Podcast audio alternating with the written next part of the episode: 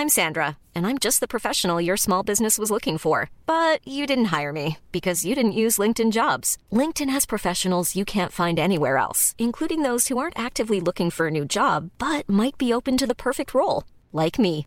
In a given month, over 70% of LinkedIn users don't visit other leading job sites. So if you're not looking on LinkedIn, you'll miss out on great candidates like Sandra. Start hiring professionals like a professional. Post your free job on linkedin.com/people today.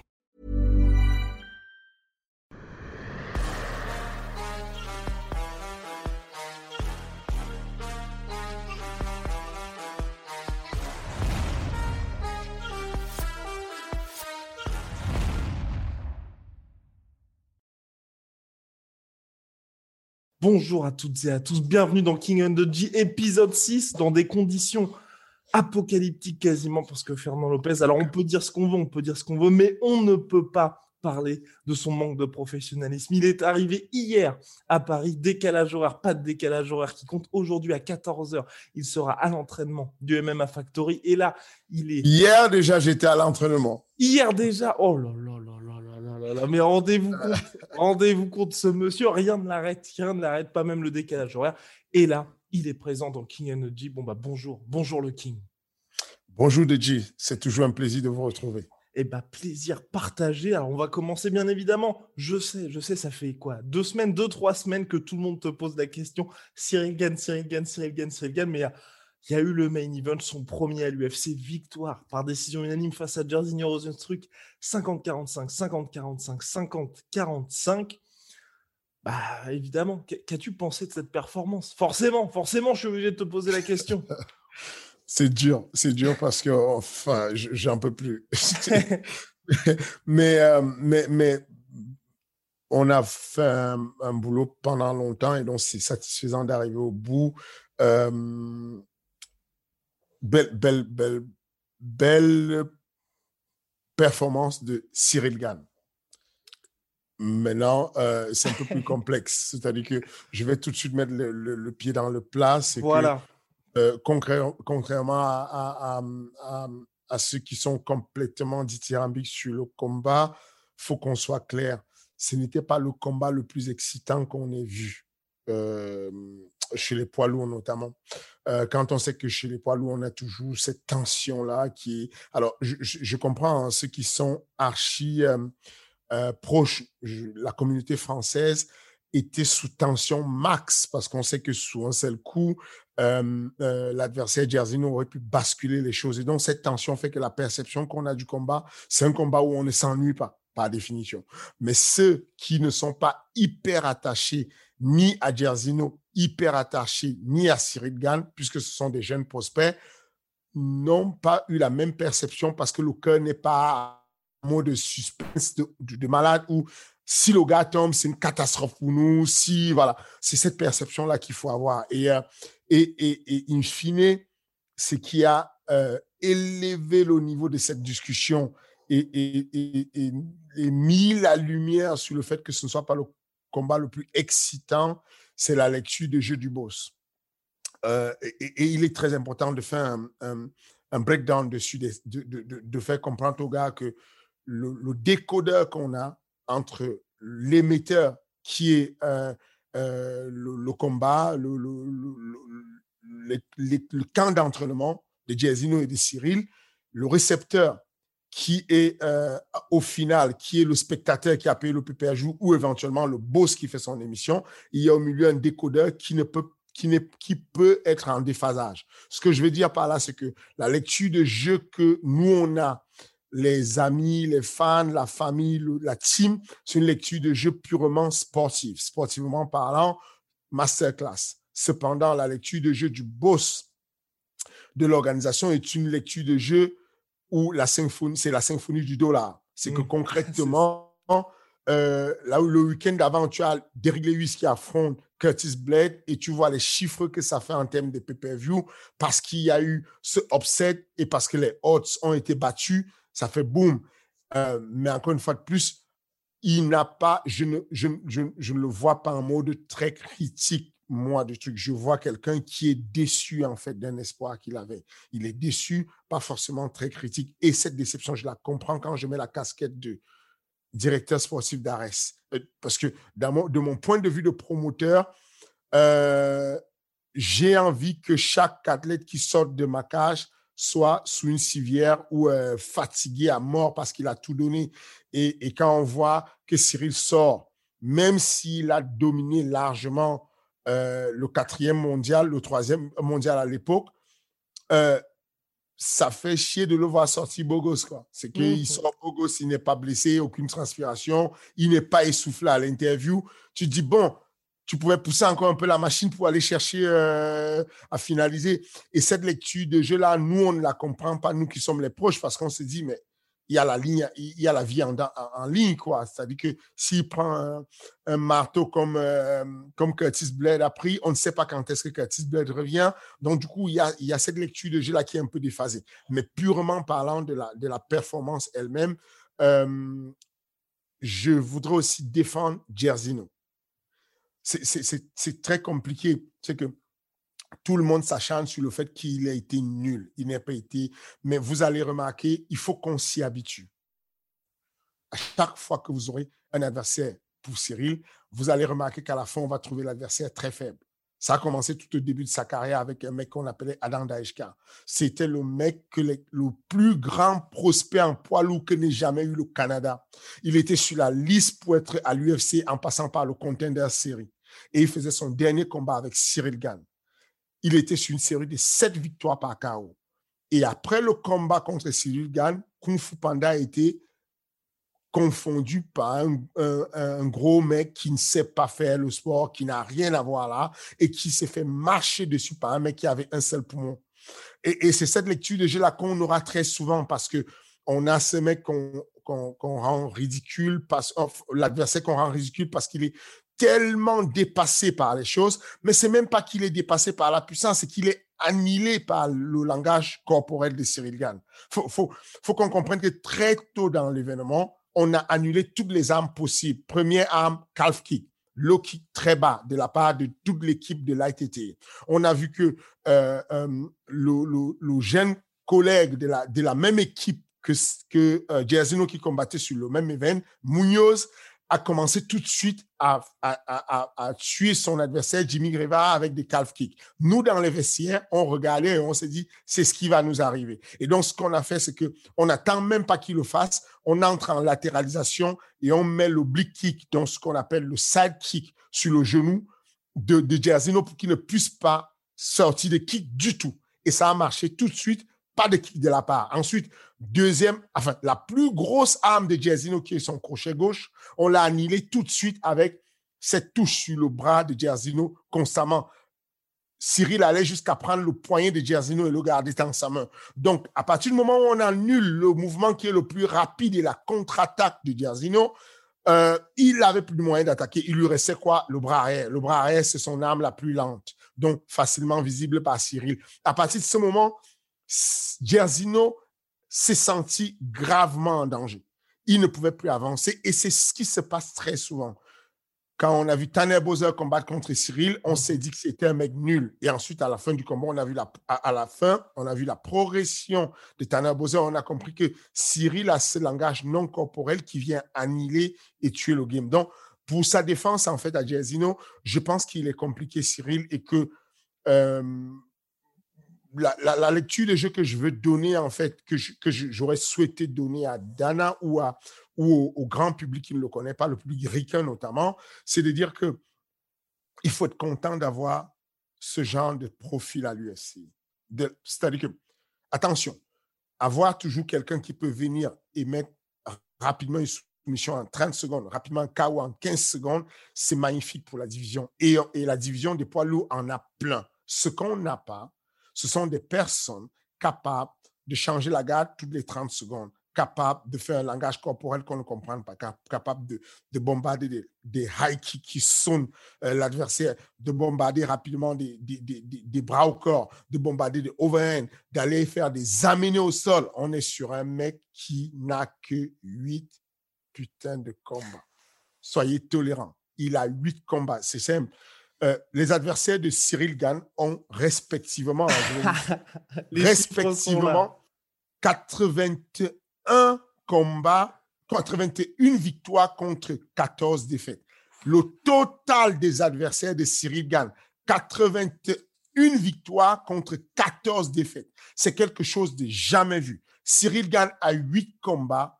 Il n'a jamais combattu en amateur. Son premier combat, c'était directement professionnel.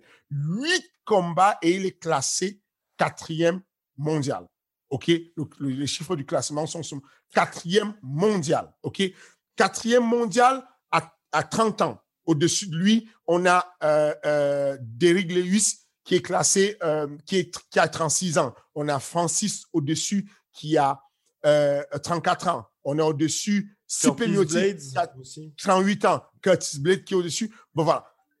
Il n'a que 30 piges et je pense que on doit, moi en tout cas, moi, je dois reconnaître mes erreurs qui étaient celles de n'avoir pas anticipé comment finaliser quelqu'un qui est sur le reculoir et qui est sur la défensive. Oui, parce que ça a été très vocal quand même lors du combat. On t'a beaucoup entendu. C'est ça. Être vocal veut dire que je veux finir le combat. C'est mhm. très clairement, contrairement à ce qu'on pourrait imaginer, boring fight ou un combat où on s'ennuie, c'est un combat où le gars ne veut pas aller chercher la finition. Mais jusqu'à la, à la, à la quatrième, à la fin du quatrième round, j'ai une conversation claire avec Cyril. On est bien. Il n'y a pas de raison d'aller prendre les risques. Qu'est-ce que tu en penses, coach? Je dis non, il faut que tu prennes le risque. On est obligé, il faut que tu avances un peu plus. Il faut que tu pousses un peu plus. On peut le soumettre. Pas prendre le risque d'aller mettre ta tête dans un étau où tu vas prendre un mauvais chaos, mais il faut qu'on ait cette amener au sol. Et en gros, l'amener au sol a été annihilé par quelque chose, un détail qu'on n'a pas vu. Les coups de coude sur le côté de l'oreille euh, de Cyril. Il a été très efficace dessus, euh, euh À chaque fois que Cyril se positionnait pour, attaquer, pour faire son single leg, et donc bien verrouillé afin d'amener le, de, créer un déséquilibre, tout de suite, il martelait rapidement les coups au niveau de l'oreille. Et on sait que cette partie-là de l'oreille interne, avec les capteurs de Golgi et tout, peuvent être, les, cristaux qui sont à l'intérieur peuvent être perturbés, créer un déséquilibre et éventuellement créer un chaos. Et donc, rapidement, Cyril se réadaptait, relevait sa tête et sortait de ce single leg. Mais parce qu'on savait que si on avait eu ce single leg, on aurait eu probablement un display euh, au sol. Donc, voilà, je suis, euh, euh, je suis content de la progression de Cyril. Voilà un jeune qui a commencé il y a trois ans et qui est juste quasiment dans, à, la tête du, monde. Quoi. Enfin, il est au top, il est, il est dans le dernier, dernier carré. On, tu as compté Curtis Blade, on n'est même pas sûr que dans le spot, prochainement, on puisse l'avoir dans les six prochains mois. C'est-à-dire que hmm. même s'il est classé devant Cyril d'un rang, on considère que devant lui, il n'y a que des Lewis et Francis, clairement en ce moment. Hmm. Donc, donc, donc, ça veut dire que le petit, il a fait une belle progression et que euh, on tient quelque chose. Le monde du MMA tient quelque chose qui apporte une diversité. Un, fight IQ de ce niveau, c'est complètement rare. Et, donc, c'est intéressant de l'avoir parce que ça crée de la diversité dans la division. Et je suis déçu de, du fait qu'on n'ait pas, euh, comment dire, qu'on n'ait pas séduit le, grand public qui est celui qui va payer le pay-per-view sur l'international, même si on a l'impression qu'on a séduit quand même le public français dans, dans, la globalité. On a l'impression que les, retours que j'ai, c'est cela. Mais euh, voilà, je suis très satisfait de ce qu'il a fait et je suis aussi satisfait qu'il soit conscient, Cyril, qu'on a de la progression à faire. On a de la marge à faire. On, on, va, on travaille dessus pour pouvoir progresser. Et plus globalement, toi, en tant que coach, ce sera mes deux dernières questions sur ce sujet, et puis ensuite, bien évidemment, on passera à autre chose. Il y a énormément de personnes, après le combat, qui ont loué la performance de Cyril, mais aussi qu'on dit Fernand Lopez, masterclass avec un game plan aux petits oignons. Toi, justement, sur ce plan de jeu, est-ce qu'il y a des choses que, où tu te dis, où tu es particulièrement fier de te dire, ça j'avais vu, et effectivement, on a appliqué ça à la lettre Parce que, bien évidemment, il y a la performance de Cyril, mais il y a aussi tout ce que vous avez préparé en amont. Euh, ça, les images vont parler d'elles-mêmes. Euh, on, a eu l'honneur d'avoir euh, avec nous ton cher collègue Rust. Et, donc, on sait que euh, on sait qu'il a, il a quelques images intéressantes qui vont, qui vont certainement parler d'elles-mêmes, euh, où euh, on a quasiment tout anticipé. C'est tellement rare d'avoir des jeunes qui soient capables de respecter un game plan à la lettre. enfin, je ne sais pas si vous vous rendez compte. la plupart des personnes, quand elles ont huit combats, ne rêvent même pas de l'UFC et combattent dans une organisation locale dans un pays quelque part. On a un mec qui est en main event de l'UFC, main event avec huit combats. Et il respecte religieusement la stratégie. C'est compliqué d'avoir plus parfait que ça. En termes de, de comment dire, en termes de, de coachabilité, il est tellement coachable qu'il est capable de faire la conversation avec moi en temps réel pendant qu'il pendant qu'il prend des coups et qu'il Donc ça oui, il l'a vraiment fait. Il l'a vraiment fait parce qu'à la télé on ne le voyait, on ne l'entendait pas ça. Il a vraiment fait la conversation de dire euh, euh, OK, là la suite c'est quoi? Qu'est-ce que tu veux? On fait quel choix? Et, il le demande en temps réel et, c'est assez impressionnant. Euh, c'est assez impressionnant de relâchement. Comme je te dis encore, c'est simple pour pouvoir expliquer les détails. C'est que, première chose, mise en place de big kick et tout ce qui est coup de pied rectiligne en mode kick type pour pouvoir stopper l'avancée en, jambe.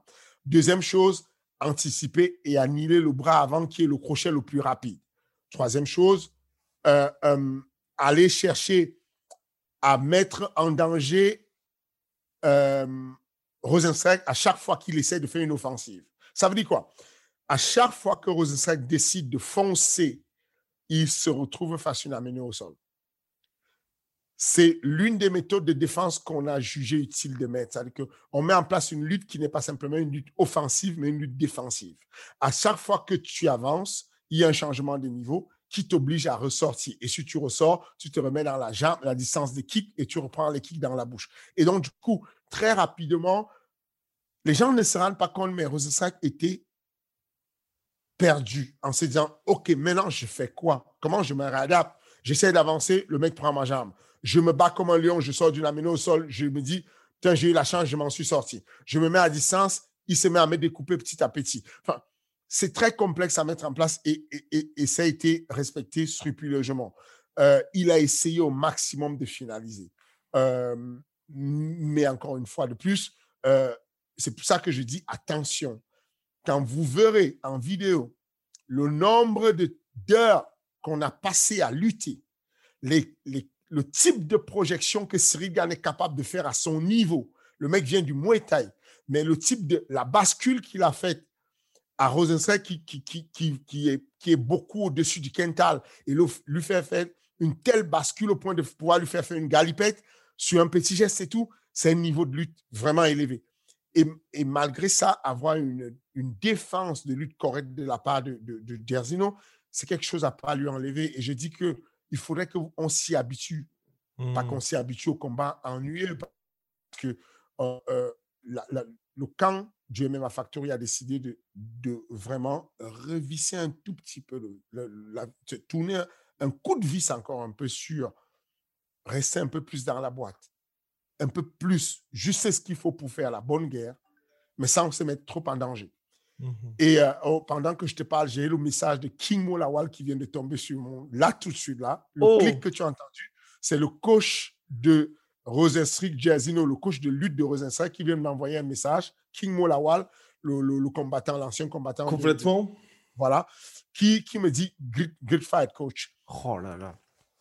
Donc, euh, je, je, je, je, suis tenté d'envoyer euh, euh, les captures d'écran de ce, de ce message. C'est fou ce qu'il vient d'écrire, tu vois.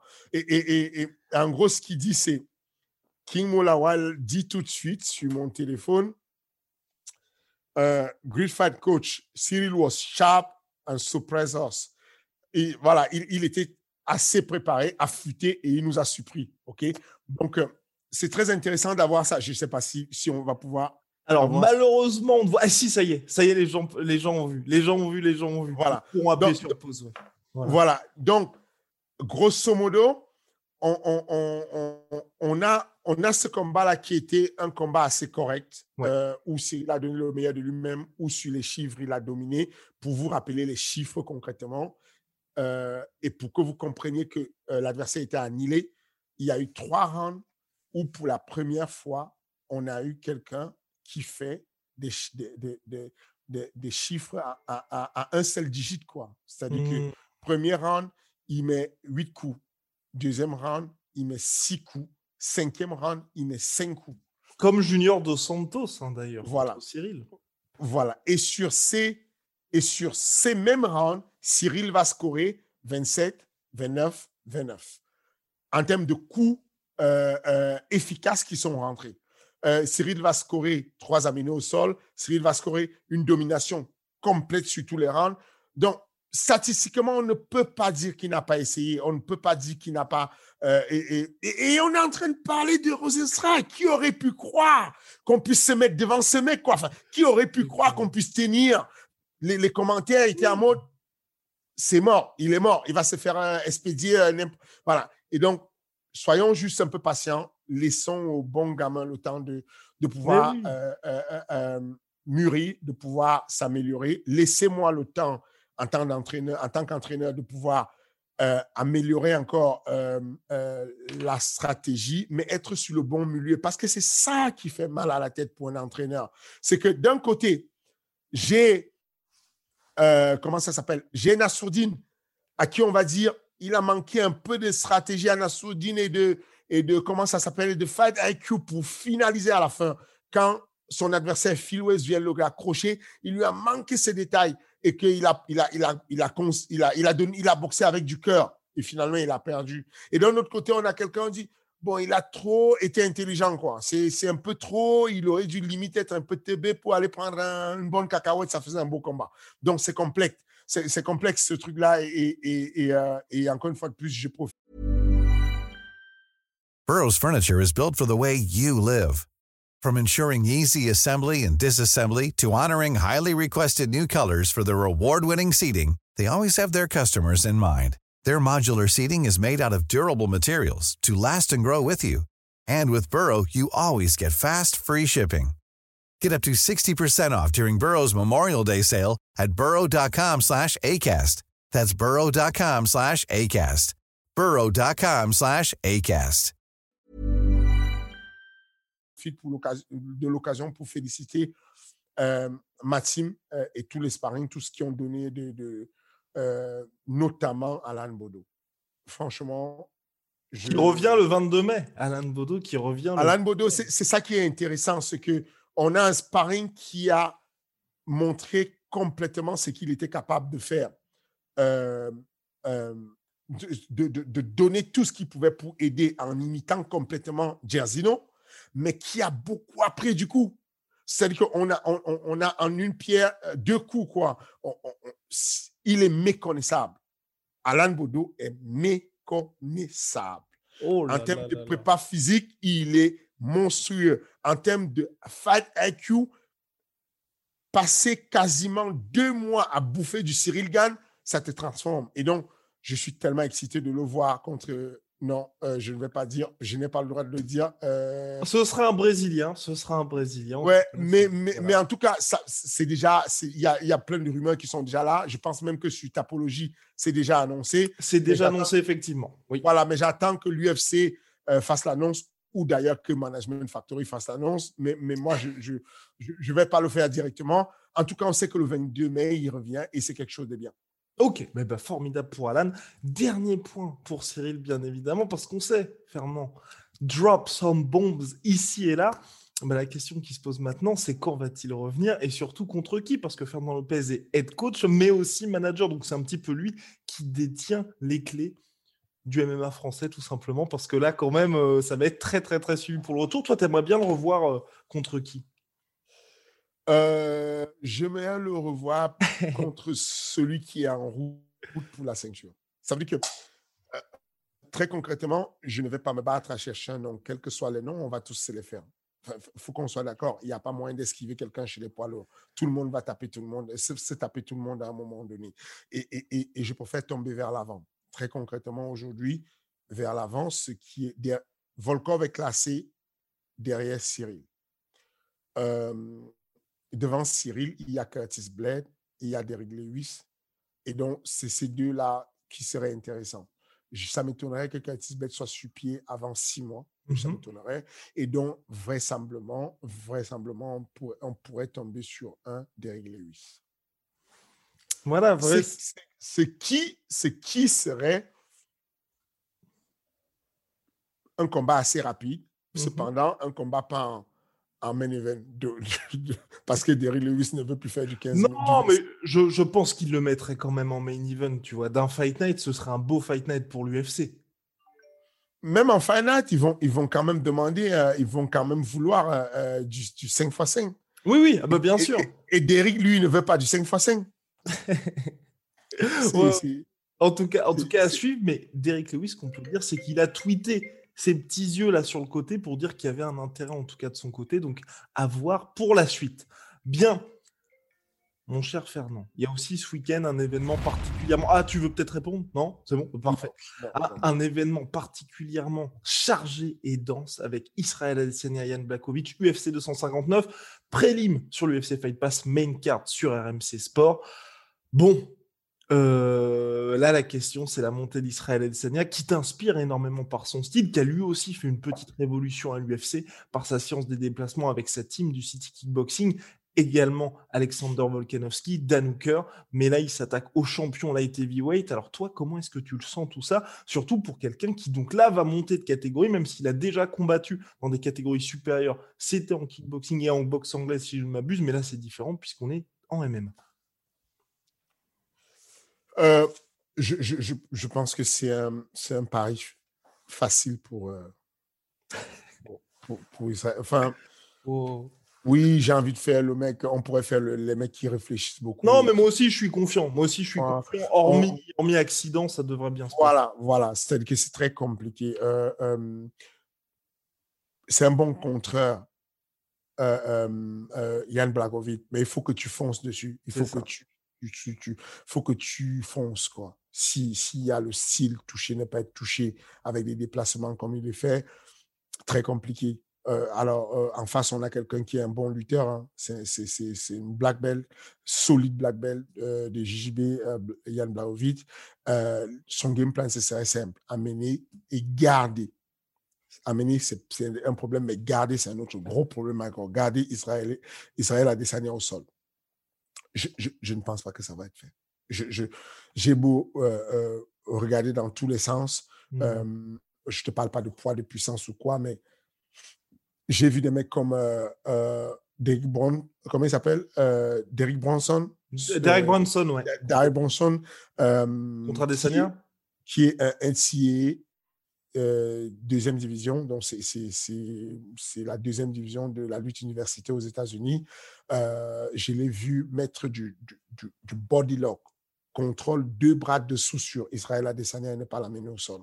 Il, a, il, il est compliqué à amener au sol. Et, et- et je te dis, euh, Derek Bronson dont on parle, il est, il est déjà, je, pense qu'il est passé ceinture, noire de chez euh, Renzo Grassi. C'est vraiment quelqu'un qui est solide au sol et, il n'a pas trouvé la solution vis-à-vis d'Adesanya.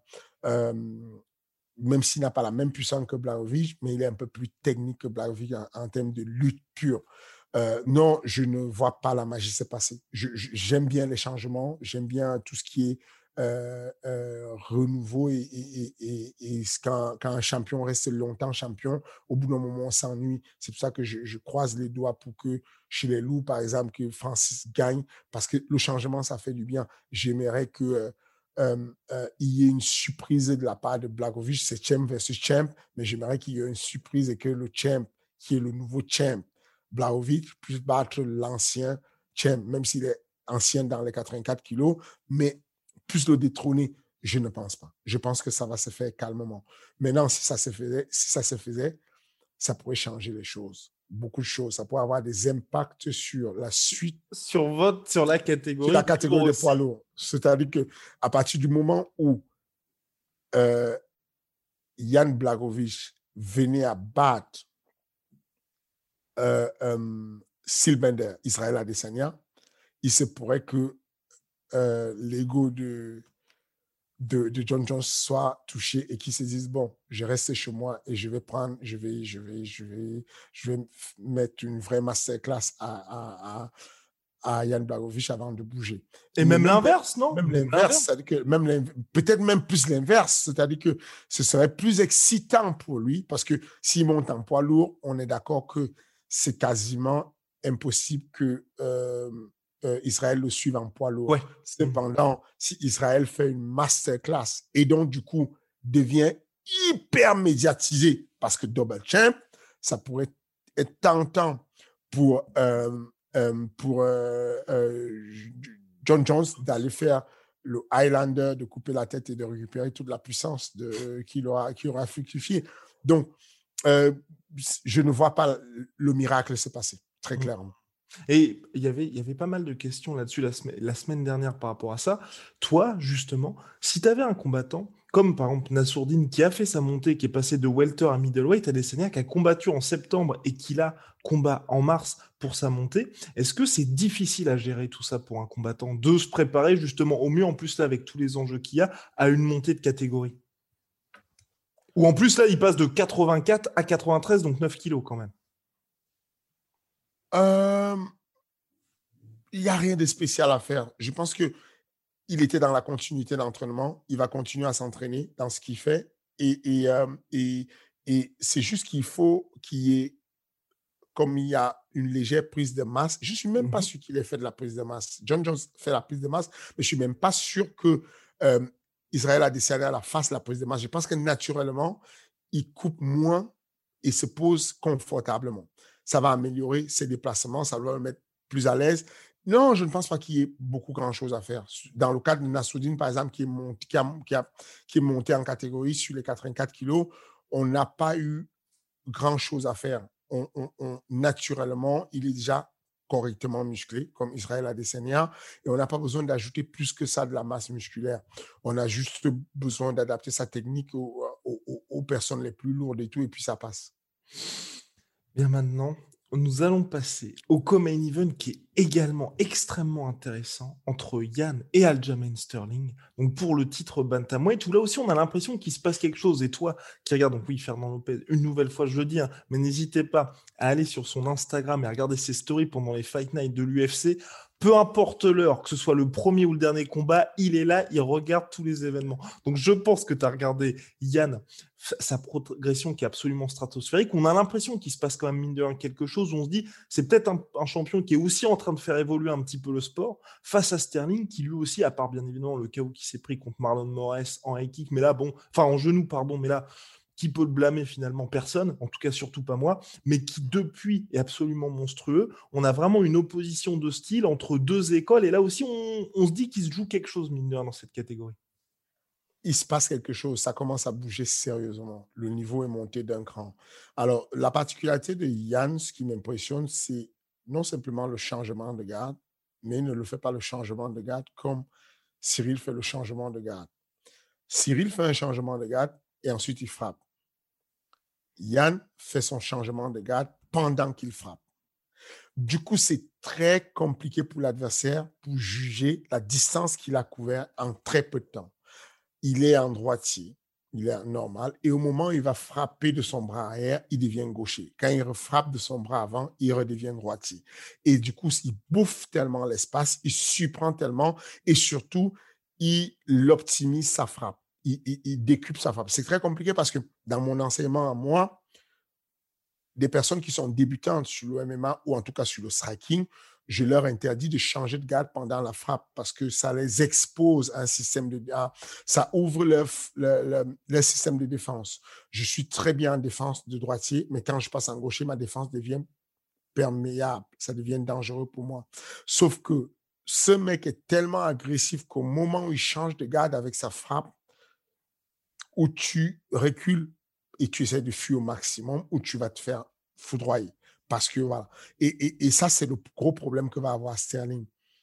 Euh, euh, va avoir la, problématique de gérer l'avancée de ce mec. il va avancer comme un tracteur. Il ne va pas s'arrêter. Il, a une très belle boxe. Il frappe comme un saut muet. Il avance.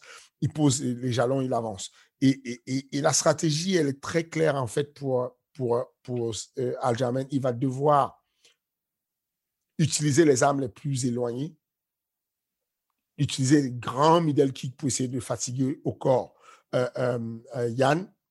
Et puis, et puis finalement arriver à changer de niveau éventuellement, shooter un single leg et l'amener au sol. Parce que je vous rappelle que Adjamen, il est black belt de la team Sarah Exactement. et Longo. Donc, euh, Matt Serra, qui était le mec qui a fait perdre JSP à l'époque, qui a battu JSP sur la ceinture à l'UFC. Euh, et donc, voilà un peu le, style de problème. Euh, déjà, il faut que vous, compreniez que non simplement il est un black belt chez Matsera, mais il a un niveau de sol, il a fait des soumissions très rares, notamment la wave stretch. Je ne sais pas si vous savez c'est quoi la wave stretch, mais c'est une espèce de... C'est ce que a fait Zabit. Exactement. Euh, et, et c'est ce que lui, il a fait à... Je crois, il a fait à... Non, à Staman, celui qui a battu euh, celui qui a combattu contre notre Français, euh, Tom, Duquesnoy. Tom Duquesnoy, ouais. OK. Donc, il a fait cette technique-là qui s'appelle, comment ça s'appelle? Soulwave stretch ou aérodrone, qui est une espèce de technique où ça a été inventé par Hamas Soulwave. Je ne sais pas si vous savez. Hamas Soulwave, c'est l'un des combattants de la Red Devil à l'époque. Red Devil, c'est l'équipe de Fedor. et ce mec-là a été, impliqué dans des histoires de grand banditisme. Il est décédé en 2016 de suite de, je crois, cancer du, euh, de l'estomac ou un truc comme ça et tout. Mais en tout cas, ce mec a, tellement eu de succès avec cette technique-là en sambo. Euh, c'est un kurde qu'on lui a donné ce nom-là, Soulouev. Et cette technique est tellement rare euh, et lui, il a réussi à la faire en passant par une double Nelson et ensuite il a pu prendre sa stretch et tout. Et, c'est fantastique. Donc, je pense que la solution pour Aljaman, c'est de se déplacer comme il fait d'habitude en boxant avec des longues frappes pour être touché et en espérant que quand euh, Yann devient très agressif, qu'il puisse le clincher. OK? Pas forcément le clincher pour l'amener au sol, mais au moins le clincher pour ne plus prendre des grosses pêches. Et ensuite, éventuellement, le tirer dans la garde, l'amener au sol pour pouvoir travailler son sol puisqu'il a un bon sol. Et, puis, du, côté de, de, de, de, ça va être simple. Hein. C'est euh, sprawl en brawl. Hein. C'est je sprawl, je frappe, je sprawl, de frappe jusqu'à demain. C'est, ça va être euh, aussi simple que ça. Donc, euh, c'est un match qui pourrait aller dans un sens ou comme dans l'autre. Je ne, je ne sais pas comment me décider dessus. Je ne sais pas qui va imposer sa, sa volonté. C'est un match qui pourrait aller dans tous les sens. Et donc voilà, et pour le reste de la carte, bien évidemment, on en parlera la semaine prochaine en cas d'upset, parce que oui, il y a bien évidemment le retour d'Amanda Nunes contre Megan Anderson, mais la grandissime favorite Amanda Nunes. Il y a également Islam Makhachev qui revient. Enfin bref, et même Dominique Cruz qui est sur les prélims. C'est dire, c'est dire la densité de cette carte absolument dinguissime. On va passer aux questions. Là, puisqu'il ne nous reste plus beaucoup de temps, on va en choisir une, celle peut-être de Michel S. Bonjour, question à Fernand Lopez. À votre avis, Jérôme Le Banner aurait-il pu percer à l'UFC s'il était allé plus jeune? Oui, je pense que Jérôme Le Banner aurait pu percer euh, euh, s'il avait été plus jeune. Euh, parce que déjà, il a beaucoup d'amour pour ce sport. le, Jérôme, il a fait beaucoup de sports, beaucoup de, différents styles, kick, mouille, full. Euh, mais il est vraiment tombé amoureux du MMA. Il est tombé amoureux du sol et il n'y a pas plus motivation intrinsèque que l'amour qu'on porte pour le sport. Je suis persuadé qu'aujourd'hui, je le connais, c'est un ami. Euh, euh, et, je sais qu'il aurait pu aurait pu percer si, en tout cas, je sais que si je l'avais connu tôt, je lui aurais poussé au max. Si je l'avais connu 15 ans, 10 ans en arrière, je, je l'aurais poussé dans le top 10 de l'UFC, certainement. Ah bon, bah, une réponse exhaustive et concise de la part de Ferrand. Bon, on a la place pour une dernière question. Une dernière question. Euh, avec ou sans public, quelle nouvelle dimension ça apporte au coaching et, en combat, et au combat en général? Euh, sans public, la première des choses, c'est euh, la, la, la, capacité pour les coachs, qui, les, les, élèves qui avaient du mal à à être coachables, de beaucoup plus entendre parce qu'ils sont isolés, parce que le son est plus perceptible. Maintenant, moi, ça ne change rien. Avec le son public, je gueule comme un putois, de toutes les façons. Donc, j'ai toujours gueulé comme un putois et je, je, je, mes élèves savent qu'ils m'entendent. Et puis, j'ai un accent à couper au couteau de toutes les façons. Enfin, il se distingue de tout le monde et très rapidement. Il, voilà, il y a des avantages à avoir un accent comme le mien. Et très rapidement, on sait, euh, on sait que je parle, c'est ce que je dis. Donc, même dans la foule, on peut m'entendre. Euh, je me rappelle euh, encore à l'époque sur les, sur les, les, les débuts de, de, de, Francis, à l'époque sur l'événement de, de Stéphane Chouffoyer, H, euh, au 100% Fight. Je, je, me rappelle le public chantait encore avec moi. Merci, Francis. En gros, euh, Francis faisait une action et pour lui, et pour, euh, et pour récompenser ce qu'il avait fait, il était très nouveau, très débutant, très, vraiment naïf. Je pense que c'était au bout d'un mois qu'on lui avait fait faire le premier combat. Et, et donc, j'ai ces trucs-là où j'aime remercier en temps réel les athlètes et je criais merci Francis. Et il y a le public, quand, quand je disais une action, le public répondait encore merci Francis. Euh, voilà, moi j'aime, moi j'aime parler fort pour que je sois audible et que l'on puisse m'entendre. Et, et le fait d'avoir un public inexistant dorénavant, ça apporte ça. Maintenant, euh, euh, je pense que c'est le, truc le plus effectif sur le coaching. Maintenant, on ne peut plus utiliser le public pour booster les gars parce qu'il y, a, certains athlètes comme Connor à qui euh, tu vas dire en, en, plein, en pleine compétition, regarde autour de toi. Regarde juste autour de toi. Regarde comment le public est en train de scander. Ils sont là pour toi, les Irlandais. Il faut que tu donnes tout pour se rendre. Et ça pourrait changer quelque chose. Euh, il y a beaucoup d'athlètes qui fonctionnent avec le baromètre du public. Euh, donc, sur la coachabilité, ça peut aider sur ce qu'on appelle euh, les points d'ancrage positifs, aller chercher ce qui est positif pour le faire avancer. Mais concrètement, euh, voilà, cher J, euh, ce que je peux te donner comme réponse sur euh, le public. Je ne sais pas si tu vois un autre angle ça. Ah non, ah non mais c'est parfait. C'est parfait. Moi, j'ajouterais que sans public, pour les spectateurs, ce qui est bien, c'est que justement, on peut tout entendre, entendre les instructions des coachs, mais aussi quand les combattants se parlent, même le bruit des frappes, les impacts. Mais également, ce qui est bien aussi, je trouve, c'est que le public, c'est positif, mais ça peut être négatif de temps en temps, où justement, quand il y a un combat qu'ils peuvent juger ennuyeux, ils vont se mettre à siffler et les combattants vont peut-être faire des choix qui sont pas très judicieux. Je pense notamment au combat euh, Verdum contre Volkov, où justement on s'ennuie un tout petit peu. Les gens ont commencé à siffler. Verdum a dit bah, Je vais brûler contre Volkov, et c'est là qu'il s'est fait cueillir. Donc, pour ma part, quand il n'y a pas de public, je trouve que c'est aussi positif. Bien, mon cher Fernand. Donc, les petites instructions, oui. Si vous voulez poser des questions à Fernand, ça se passe en commentaire pour la semaine prochaine, parce que là, l'épisode était un petit peu court. Teasing. Fernand Lopez va parler du dopage en MMA et dans le sport en général. Ça fait longtemps que vous nous posez la question. Et bien là, ça y est, vous allez avoir une masterclass dessus. Mais aussi, puisqu'on avait une question à ce sujet-là, il va parler d'Ares Fighting Championship parce qu'on attend, on attend le, recours, le retour de cette organisation depuis un moment. Donc voilà, mon cher Fernand, merci comme toujours. Et puis voilà, les épisodes sont disponibles sur toutes, les épisodes sont disponibles sur toutes les plateformes et je, et je, et je, et je te laisse faire, le, faire la suite de la réclame la, suite, elle est simple. Il y a une cloche, il faut cliquer dessus. il y a, un abonné, vous vous abonnez dessus. Il y a un pouce, vous mettez le pouce. Et de toutes les façons, si vous n'aimez pas, vous mettez le pouce qui est descendant. Vous avez le droit aussi. Hein. Le pouce qui est comme ça, vous pouvez le mettre, mais celui-ci, vous pouvez aussi le mettre. Il n'y a, y a pas de souci. C'est comme ça qu'on avance. formidable. Merci beaucoup, Fernand. À la semaine prochaine.